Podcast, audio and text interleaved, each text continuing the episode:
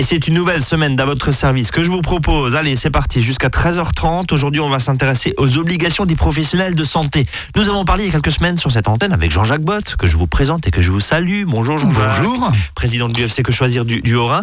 Euh, on a parlé il y a quelques semaines des obligations des professionnels. Mais là, on parle d'autres professionnels, les professionnels de santé. Dentistes, médecins, euh, audioprothésiste ou pas d'ailleurs. Et On va voir tout ce qui tourne autour de la santé.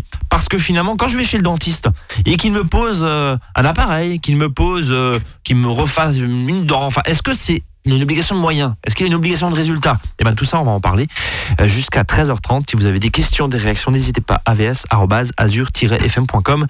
Les obligations du professionnel de santé, c'est jusqu'à 13h30. Jean-Jacques, on commence par euh, les obligations D'information. d'information parce que ça, ça veut dire que on n'est pas censé ignorer en tant que patient. C'est ça? Tout à fait. Le professionnel doit me dire. Voilà. Donc, euh, par exemple, un dentiste doit m'informer sur le coût justement de l'acte avant hein, de l'exécuter, mais aussi il doit m'informer sur les, les modalités, les conditions de remboursement hein, de- des régimes obligatoires d'assurance maladie. Et si d'ailleurs il y a des dépassements d'honoraires, il doit aussi me donner une information qui doit être même écrite, préalable. hein. Donc, ça veut dire quoi, un ça devis va assez loin. Voilà. C'est un devis. Exactement. Plus de 70 euros, un devis écrit. Exactement. Ok. Alors, un médecin, par contre, lui, plus généralement, il a aussi évidemment une obligation d'information sur les risques hein, fréquents ou graves qui peuvent arriver lors d'un acte médical. Mais par exemple, on ne peut pas quand même lui reprocher, il y a une jurisprudence là-dessus, une non-information sur un accident qui serait exceptionnel lors d'une opération auquel vraiment on ne pouvait pas penser. Alors oui, même si euh, dans de très nombreux cas, maintenant on signe des décharges et on reconnaît un C'est certain nombre de justement choses. ce Ouais. but, voilà, de prouver euh, finalement euh, à la justice au cas où qu'il a bien fait son devoir d'information. Ouais, et qu'il a, y a eu du consentement. C'est le cas notamment sur la chirurgie esthétique, je crois, hein, où il y a un Oui. certain nombre de, Voilà. de procédures. On va peut-être y revenir euh, tout à l'heure. Euh, donc obligation d'information tarifaire, ça on l'a vu, sur éventuellement une prise de risque. Oui. Euh, Est-ce qu'il a un autre, euh, une autre obligation Alors, un peu qui, quelque chose qui ressemble, qui est le devoir de mise en garde. Alors, le devoir de mise en garde, c'est l'information du patient sur les conséquences prévisibles. Alors, dans le cas, par exemple, où le patient refuse Oui. de faire, par exemple, eh ben, il refuse tel acte chirurgical Et ou là, le médecin lui dit attention. Attention, exactement. hein. Ouais. Donc, euh, euh, les, les choix thérapeutiques, il faut que le médecin les expose hein, au patient afin que le patient puisse, et c'est euh, d'ailleurs le Code de la santé publique et le Code même de déontologie médicale, il stipule que le patient doit avoir eu euh, donc une information libre, éclairée.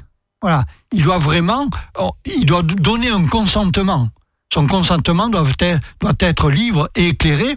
Et c'est pour ça que, euh, justement, euh, souvent, il y a ces, documents écrits euh, que le médecin va vous faire signer. Jean-Jacques Bott, une question toute simple. Est-ce que on parlait tout à l'heure des dentistes, mais tout ce qui est euh, paramédical. Alors, je sais pas si c'est justement médical, mais je pense notamment à des opticiens, des lunettes. Je pense notamment à des audioprothésistes. Euh, je pense notamment à d'autres professionnels Alors, de santé. Est-ce que c'est la même chose? On parle de, souvent de professions qui sont auxiliaires médicaux. Oui. Dans ce cas-là, alors, eux, ils doivent détailler, mais le dentiste aussi, hein, qui lui est par contre est un médecin. hein. donc, dentiste, audioprothésiste, opticien lunetier, chirurgien esthétique, ils doivent détailler par écrit, de façon distincte, que euh, les différents éléments. Il doit bien séparer le coût des soins du matériel éventuellement qui va être euh, donc euh, apporté au, au patient. Donc, encore une fois, un devis écrit Tout à fait. chez finalement l'intégralité des professionnels de santé qui soient assimilés, enfin professeurs de santé, dentistes, médecins, chirurgiens, etc. Voire assimilés, on pensait euh, des opticiens ou des audioprothésistes hein, en ce qui concerne les Et prothèses il faut bien séparer les soins du matériel aussi. Hein. Je dirais quelque chose qui est détaillé finalement. quelque chose qui est détaillé pour que ça soit clair. Exactement. Est-ce qu'ils ont une obligation de moyens? Alors c'est- très compliqué parce que malheureusement si tous les médecins pouvaient guérir, euh, hein, on s'est compris, euh, ça serait ça serait fantastique. Mais est-ce que le professionnel de santé, je reprends mon dentiste, est-ce qu'il a l'obligation que bah finalement euh, mes dents fonctionnent parfaitement? Alors, au niveau des soins, ils n'ont que, on peut dire, une obligation de moyens. C'est-à-dire que le, le, le professionnel doit s'engager à fournir tous les efforts nécessaires pour atteindre donc euh, le, le résultat, pour atteindre l'objectif. hein. Donc, sa, sa responsabilité au médecin ne peut pas être en- engagée euh, du seul fait qu'il n'a pas atteint le résultat, c'est-à-dire guérir le patient.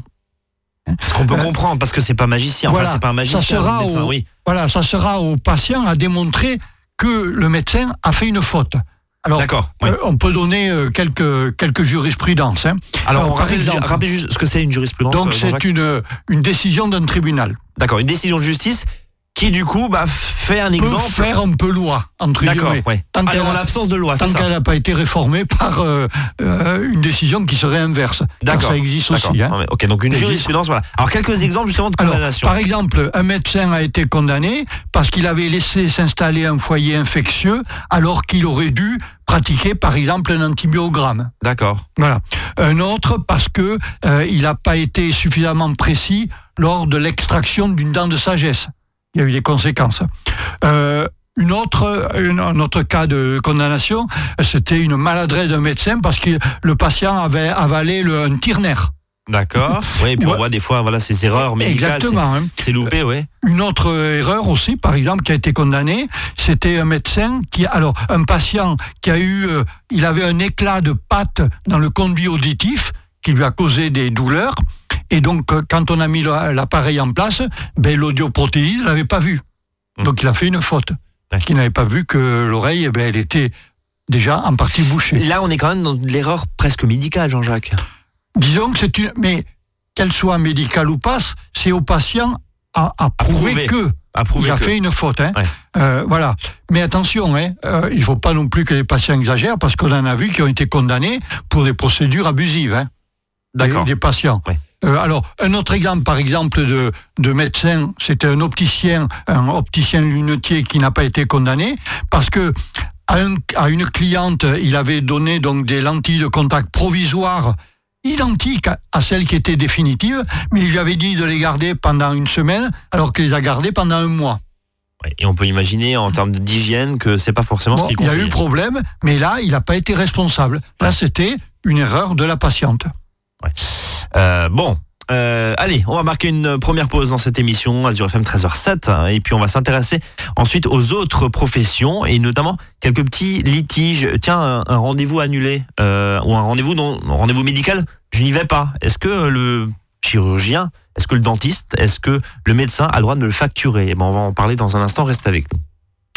À votre service, le magazine pratique qui vous facilite le quotidien. 13h, 13h30 sur Azure FM.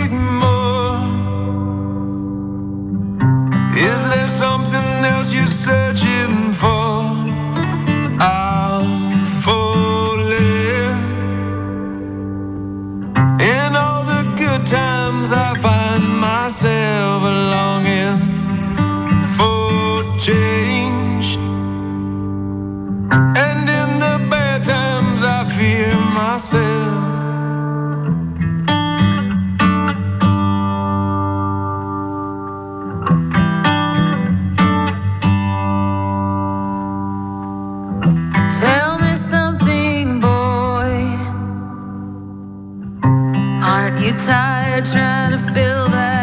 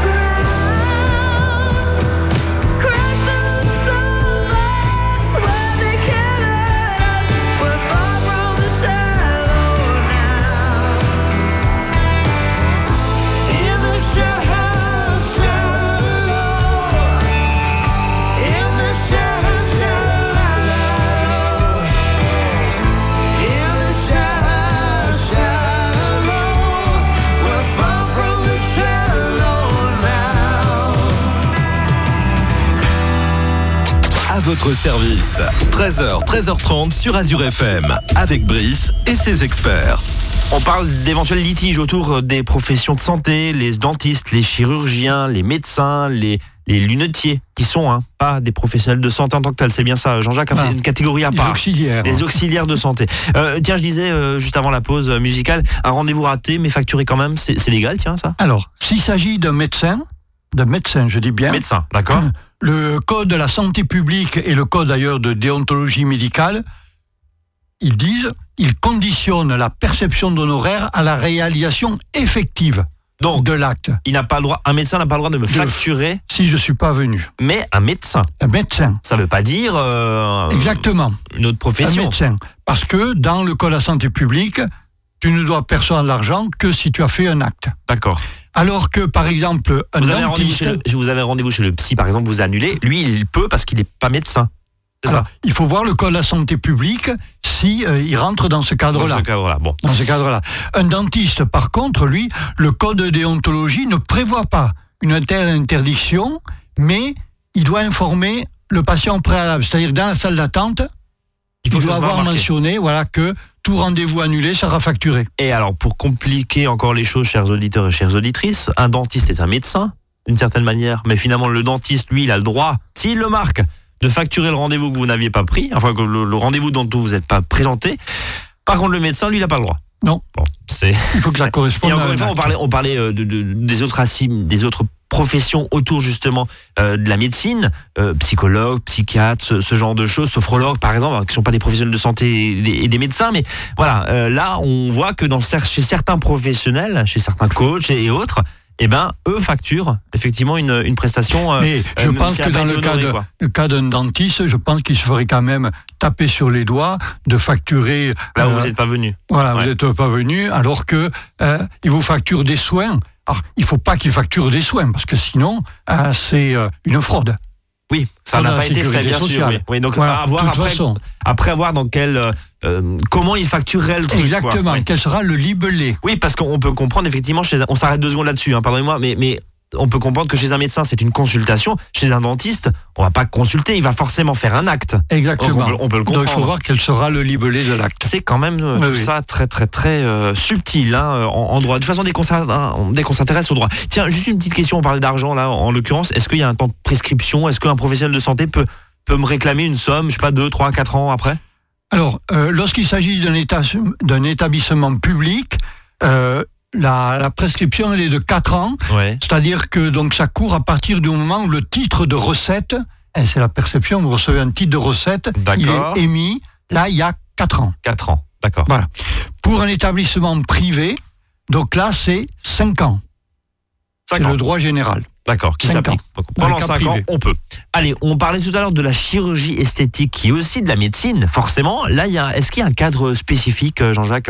Alors, on parlait tout à l'heure de l'obligation de moyens euh, qu'ont tous les, les professions de santé. On le retrouve aussi au niveau de la chirurgie esthétique. Non, mais là, c'est très subtil. On marche Oui. sur des œufs, là. hein. Mais disons, la jurisprudence est très sévère. Ouais. Et beaucoup plus sévère pour de la chirurgie esthétique que pour, disons, euh, un médecin, je dirais entre guillemets, normal. Euh, par exemple, si le chirurgien esthétique manque à... euh, il fait un mauvais diagnostic, ou pendant l'opération, par exemple, un mauvais geste technique, ou après, il y a un manque de suivi, là, il pourrait être poursuivi. D'ailleurs, chez les chirurgiens esthétiques, on parle davantage d'obligations de moyens renforcés. Donc, c'est encore plus sévère pour le chirurgien esthétique. Exactement. Parce que on n'est que sur, euh, en particulier du facial, des choses Bien comme sûr. ça.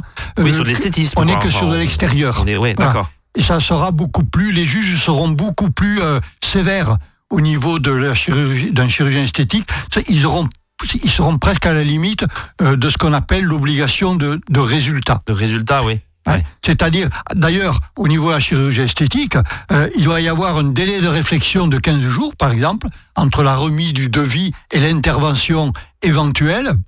Et on parlait tout à l'heure de, de prescription. Là, l'action civile, elle est en principe même de 10 ans à ce niveau-là.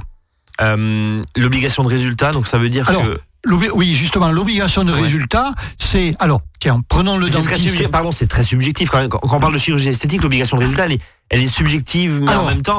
on va dire que l'obligation de résultat, c'est lorsque le, pat- le, pat- le patricien, le praticien, Le praticien de tu y santé, arrives, oui. patricien c'est une autre époque, le praticien a la pleine maîtrise de l'exécution.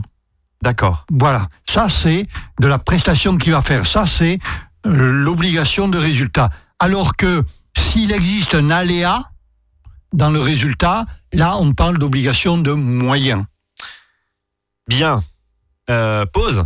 Et puis on va euh, s'intéresser aux démarches, euh, notamment avec euh, bah, vers qui se tourner quand j'ai un litige avec un professionnel de santé, parce que de par sa position, le médecin fait autorité, c'est une personne d'autorité hein, dans l'inconscient collectif là auprès de l'opinion publique. Et finalement, bah, le médecin, il, des fois, il n'a pas forcément toujours raison, et on se rend compte que malheureusement, c'est pour ça que malheureusement, il y a dans certains cas soit des erreurs, soit en tout cas, bah, ça cafouille des fois. Allez, on marque une courte pause et on revient.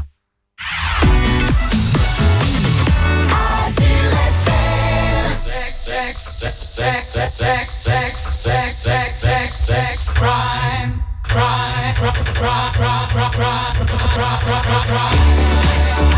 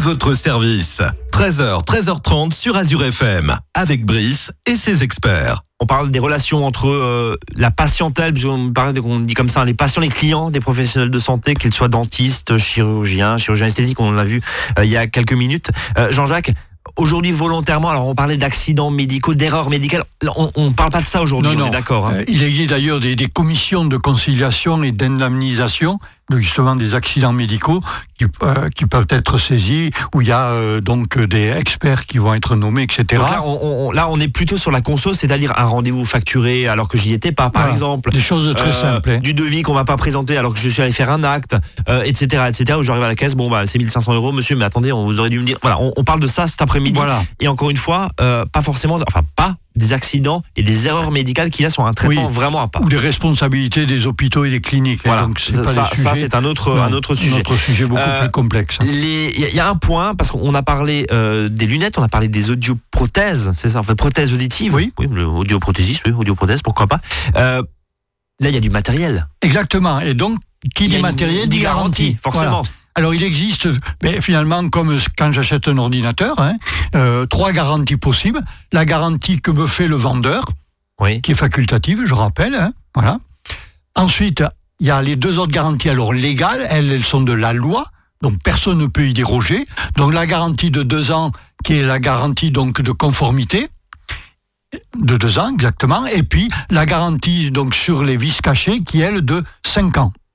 Donc, on a finalement les garanties classiques qui sont là. Oui, au niveau du matériel. Alors, euh, je dirais des lunettes euh, et euh, donc de tout ce qui est audioprothèse aussi, par exemple. Du matériel, encore une fois. Exactement. Euh, Jean-Jacques, j'ai une question très simple. Euh, on tape souvent, enfin, je dis on, euh, on tape souvent sur les opticiens, on tape sur les audioprothésistes maintenant, parce qu'il y a de plus en plus de personnes qui s'équipent justement de ces prothèses auditives à des coûts absolument astronomiques. Euh, D'ailleurs, quand on voit euh, dans certaines pubs de hard discounters qui font des audioprothésistes à moins de 30 euros, on se demande euh, finalement si mon audioprothésiste m'a pas surfacturé l'appareil. Bon, fer- fermons la parenthèse. Les prix sont libres en France. Tout à fait, Ça veut dire qu'un appareil auditif, il peut coûter 800 euros, mais il peut coûter 3000 euros. tout à fait. Et que même si chez le concurrent, il est à 2500 euros, C'est pour ça qu'il doit y avoir obligatoirement un devis. mais encore une fois, on ne peut pas reprocher à un professionnel euh, de santé assimilé, c'est comme ça que vous les appelez, je crois, hein, les Oui, audioprothésistes, bah, par exemple, ou un un, un- auxiliaire un médical. auxiliaire médical, pardon, on peut pas lui reprocher à un audioprothésiste de nous facturer un appareil 3000 alors que chez le concurrent en face, il vaut côté, 2500. Absolument. Les prix sont libres. Les prix sont libres. C'est pour ça que, euh, comme je disais, euh, un devis est obligatoire. Et qu'on accepte en consentement en tant que client. Exactement. Et on peut faire jouer la concurrence hein, à ce niveau-là. Euh, on n'est pas dans de la médecine, on, on disait, on est dans des auxiliaires médicaux. Bien. Euh, pour terminer euh, cette émission, les démarches. Euh, alors, avant d'aller devant les tribunaux, encore une fois, euh, quelle est la démarche? Alors, au niveau de, de, de tout ce qui est médecin, sur un devis, par voilà. exemple, sur un tarif. Allez. un médecin ou un dentiste, par exemple. Alors, bon, d'abord, un dialogue avec son praticien, Mhm. évidemment. Ensuite, on peut demander éventuellement l'avis d'un autre praticien ou d'un médecin de la caisse d'assurance maladie. Pas D'accord. oublier, elle existe D'accord. aussi. Et puis au-dessus, il y a, enfin au-dessus ou en parallèle, il y a aussi le conseil de l'ordre de sa région, que ce soit au niveau des médecins ou au niveau des dentistes. Vous avez un conseil de l'ordre qui pourra d'ailleurs désigner un confrère pour éventuellement une conciliation hein. D'accord. comme ça pourrait se faire dans d'autres métiers. hein. Euh, éventuellement, le Conseil de l'ordre peut prendre des sanctions disciplinaires. hein. S'il y a eu, par exemple, un manquement au code de déontologie, on le voit de temps en temps, et dans les médias, on entend hein, des médecins qui sont sanctionnés. Ça ne court pas les rues, hein, quand même. Parce qu'il faut quand même apporter des preuves, évidemment. hein. Voilà. Mais ça existe. Ça hein. existe. Donc, Ça existe. le conseil de l'ordre, euh, que ce soit pour Tout les chirurgiens dentistes, Par pour les chirurgiens, pour les médecins, etc. exactement, les- comme il y en a pour euh, des avocats ou d'autres professions. hein. Oui, toutes les professions réglementées. Exactement. Un conseil de l'ordre. Un conseil de l'ordre. Voilà. Euh, Est-ce que, alors justement, ça, c'est la, la- la troisième étape, si je puis dire. Quatrième étape, on parle de, de tribunaux. Alors, dans quel cas précis et finalement, euh, que peut-on attendre Alors, éventuellement d'une si procédure en je- justice si je, je suis pas d'accord avec ce qui a ce qui a été dit, je dirais précédemment, et dans les démarches amiables. Donc je peux aller. Alors, si les soins étaient dispensés par un cabinet euh, dentaire, par exemple, je reprends le dentiste privé. Oui, Là, c'est le tribunal civil. d'accord, c'est du civil. tribunal de grande instance. Si les soins ont été dispensés dans un établi- un établissement public, Ça, c'est l'hôpital public, c'est ça donc hôpital, une école dentaire, par exemple, là, c'est le tribunal administratif. D'accord, la subtilité, oui, parce que c'est oui, l'État en fait. Alors, Ah. ce n'est pas le praticien qui va être mis en cause, mais le service public. C'est l'institution qu'on attaque. Comme on attaquerait un enseignant, ce sera le directeur, ce sera l'État qui sera mis en cause. Le ministère Et de l'Éducation et pas- l'enseignent. Ouais. Après, ça, ça dépend des. Enfin, ça dépend des. Après, des il peut y avoir des sanctions internes, Oui. mais c'est s'il y a une faute, c'est le chef. C'est l'institution. D'accord. Euh, vous avez un litige Ah. avec aussi, euh, entre guillemets, euh, un hypermarché, c'est le directeur que vous allez attaquer, et pas éventuellement le boucher si vous avez vendu la viande avariée. on, on est, on est d'accord. on est d'accord. Voilà. Euh, donc, euh, alors, euh, il peut y avoir aussi des sanctions pénales qui peuvent exister s'il y a eu des fautes graves, que ce soit d'ailleurs dans le public ou dans le privé. Et là, je peux déposer des plaintes. Oui. Là, on parle d'erreur médicale encore Exactement. une fois. Ouais, mais oh, Voilà, c'est un autre sujet. Mais là, c'est du pénal cette fois-ci. Donc, Alors on peut aller jusqu'au pénal. Exact. Ah ben oui, hein, Bien sûr. s'il y a une faute. S'il y a une faute. Et là, encore on rentre dans le cadre des erreurs médicales. Exactement. Là, c'est Donc c'est un autre un sacrément autre plus sujet. gratiné en termes C'est de. beaucoup plus complexe. c'est Parce qu'il y a, j'imagine, expertise, etc. etc. Exactement. Enfin, hein. voilà. On parlait tout à l'heure des, des euh, pardon, des commissions hein, qui existent de conciliation, d'indemnisation, lorsqu'il y a justement des Avec des avis extérieurs, etc. Etc. Voilà. Bien, bah écoutez, en, en espérant justement qu'il y ait le moins de, de litiges avec les professionnels de santé hein, et autres professions assimilées, comme on disons vu. que globalement des litiges, on n'en a quasiment pas. Quelques-uns sur les audioprothésistes, justement. Mais quoi, c'est quoi Tiens, c'est le prix On, s'arrête 30 ouais. Les prix. les prix. Oui, mais les prix, ils sont libres. essentiellement, voilà, ils sont libres. Donc on a là quelques problèmes. Et puis on a des fois des, des factures de médecins ou de, de pharmacie, par exemple, des gens qui n'ont pas payé et qui arrivent quelques années plus tard. Donc, avec va. la question de la prescription, Exactement. euh, non pas médicale, mais la prescription Non, euh, de la administrative de la facture. Finalement, c'est toujours euh, Une chose d'argent. Hein. d'argent et de prescription. Bon, tiens, on terminera là-dessus. Euh, Jean-Jacques, on vous retrouve évidemment tous les lundis euh, à la maison des associations Siroud Dingersam à Colmar, entre 18h et 19h30, et à Strasbourg. À Strasbourg, à la maison des associations, place des orphelins. Et il y a aussi une permanence téléphonique. Et puis, site internet, celui de quechoisir.org. Et puis on vous suit également sur Facebook, euh, que choisir au Rhin, voilà, qui Voilà. est la, la fédération locale. Appel à la cotisation aussi, puisque euh, vous On ne peut fonctionner qu'avec des adhérents. euh, pour, pour combien combien d'euros par an? Donc c'est 40 euros. Et on a vous droit à quoi? toutes les informations possibles et inimaginables. Et on a droit au mail de Jean-Jacques Boite si on paye 40 euros par an en termes de cotisation. Voilà, on le rappelle, mais vous êtes une association et vous, euh, votre mission aussi, c'est d'informer et vous le faites encore une fois euh, quasiment de façon hebdomadaire sur l'antenne d'Azur FM. Et je vous en remercie, Jean-Jacques, euh, de, de toutes ces subtilités euh, dans ce monde impitoyable de la consommation et dans ce statut impitoyable qu'est le consommateur. On va dire ça comme ça. À la semaine prochaine pour un nouveau sujet? À la semaine prochaine. Eh ben écoutez, parfait, nous on se donne rendez-vous demain, 13h, 13h30. Passez une excellente après-midi. Salut à tous.